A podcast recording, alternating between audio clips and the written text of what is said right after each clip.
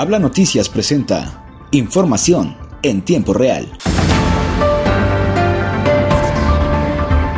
La seguridad es la prioridad en Coahuila, reafirmó el gobernador Miguel Ángel Riquelme Solís al encabezar la sesión ordinaria del Consejo Estatal de Seguridad Pública y firmar el convenio de mando de coordinación policial con las 38 alcaldesas y alcaldes de la entidad.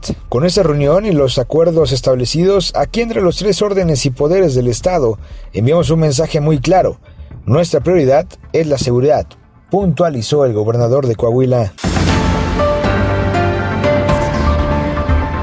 Por otro lado, al mantener una reunión de trabajo en el municipio de Viesca, el secretario de Inclusión y Desarrollo Social Manolo Jiménez Salinas y el alcalde Hilario Escobedo de La Paz supervisaron las obras de saneamiento y drenaje sanitario que se desarrollan en esta localidad de la región Laguna. Jiménez Salinas agradeció el recibimiento por parte de los habitantes de Viesca, así como las autoridades municipales, con quienes refrendó el compromiso del gobernador Miguel Ángel Riquelme Solís de mantener un trabajo coordinado para la realización de acciones a beneficio de la población. El trabajo en equipo nos ha permitido construir municipios sólidos.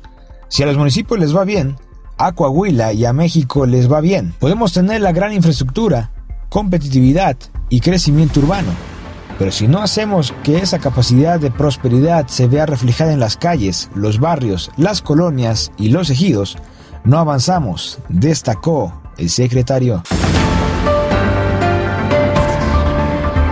Por último, en Saltillo, Coahuila, el alcalde José María Frausto Siller, junto a ediles de la entidad, firmó el convenio de coordinación policial como parte de las acciones que se establecieron durante la sesión ordinaria del Consejo Estatal de Seguridad Pública, la cual fue encabezada por el gobernador de Coahuila, Miguel Ángel Riquelme Solís. La figura del mando único ha demostrado en indicadores lo eficaz que es, y eso se debe en gran medida a los acuerdos que han surgido en el seno de este Consejo Estatal de Seguridad Pública, comentó Frausto Siller en su mensaje a nombre de los alcaldes.